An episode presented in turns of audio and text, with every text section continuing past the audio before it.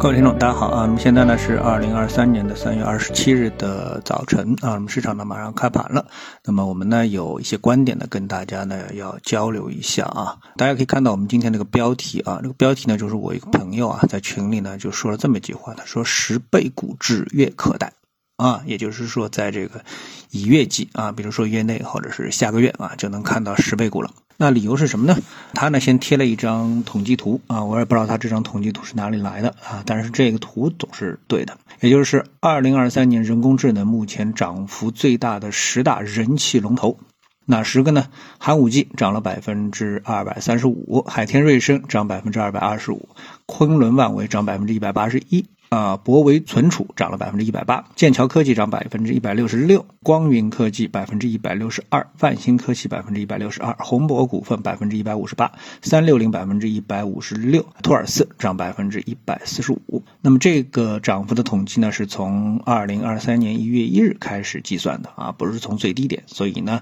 和你看到的直观的感受可能会有所不同啊。那么大家都知道，ChatGPT 呢是在二零二二年的十一月份推出的。推出之后呢，那中国的 A 股可能反应还没有这么的迅速。但是呢，从这个统计当中，我们就可以看到，ChatGPT 概念股呢是当下当之无愧的赛道。所以呢，这个图贴了之后呢，那我朋友的评论是什么呢？就是说，人工智能大风越刮越猛，才两个月已经产生了多个数倍股啊，看起来出现十倍股指月可待。那么这话听上去就很让人兴奋，而且呢，呃，也觉得嗯，好像是非常的有可能啊，可行性是非常的强。那么实际上，目前呢，ChatGPT 啊分头是依然强劲啊。那么这个在我们之前的一个节目当中，包括在更早之前的节目当中呢，占比最大的一个内容啊。那么我们看到，不仅 ChatGPT 呢是从三点五进阶到了四点零，而且谷歌呢也推出了 Bard 人工智能的分项，其实也就是类似 ChatGPT，但目前呢仅限于美国地区可以注册，所以呢你直接登录的话，别说谷歌登不上去啊，再加上一个 Bard 你也登不上啊，那个这是很正常的。但根据一些自媒体的使用的分享呢，他们认为啊功能呢并不弱于 ChatGPT。那么目前 ChatGPT 最大的亮点。最新的亮点呢是开放了插件功能。那么什么叫插件功能呢？它就相当于苹果手机啊多了一堆的 apps。那么这个 apps 呢是不能算是苹果的首创，但是是苹果把这个功能啊推到了登峰造极的这么的一个程度。那现在这个插件呢就相当于这个 apps 啊，呃，因为如果没有 apps 的话，你讲你的手机是什么东西？那就是一块砖头，对吧？啊，里面很多的，你包括是游戏，游戏它就是个单独的 app 啊，它不是苹果手机自带的，对吧？它一定要有一个 apps 啊，这个 apps 就是一个手机啊，不管你王者荣耀啊什么什么什么，它都是个 apps 啊，是这样一个概念。所以呢，插件呢，就是让以 ChatGPT 作为啊这个系统。啊，这个系统，所以如果当它成为一个系统的概念的话呢，那它就可以比肩，比如说 Windows 啊，比如说苹果啊这样的一个啊这个系统底部系统。那么成为一个底部系统，那你想系统在这个我们的科技史上啊。它是占据了什么样的一个地位？这个大家可想而知，可以推论啊。所以呢，越来越多的人开始加入到了对 ChatGPT 的这个狂热之中，也是有道理的啊。就像 iPhone 被推出后的一种狂热的追捧。虽然 ChatGPT 还远远没有达到亲民的程度，这个所谓亲民的程度，一方面呢，很多人可能还不适合啊，不适应，就是说还不理解啊。大部分人其实还是不理解什么叫 ChatGPT。当然，我们今天也不是来说明什么叫 ChatGPT 啊。包括我个人，我其实也是在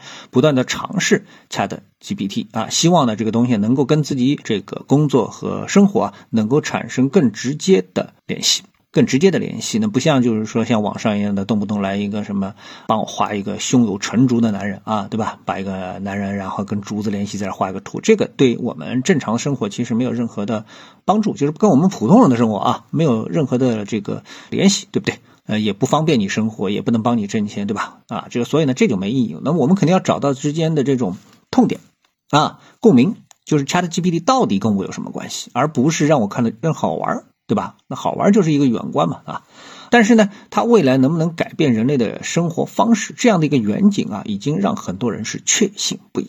好，那么海外呢，在这两天有这么一个标题，我觉得哎，挺让人觉得很贴切，就是。他形容上一周啊是 AI 界，也就是人工智能界最疯狂的一周啊，是人工智能的霸权之战，包括谷歌、微软、OpenAI 等等之类都开始加入到这个战圈了。那么，相信之后呢会高频率的出现这样的一个标题啊，向人类宣示人工智能的高速的进步。投资者呢是看到了人工智能越来越多的可能性，所以呢对这个相应的标的啊做出的积极反应是非常在情理之中的啊。好，我们来看一下上周五收盘，游戏 ETF 又涨了百分之六点五八，不断的在霸屏啊，然后呢，不断的是继续的位居涨幅第一，ETF 的第一啊，然后呢，涨幅。之前的十个基本上全部都是跟人工智能有关的啊，传媒 ETF 又是第二啊，软件 ETF、互联网五零 ETF、计算机 ETF、大数据 ETF、人工智能 ETF、智能汽车 ETF、五 G ETF、数字经济 ETF 啊，基本上都全部是啊，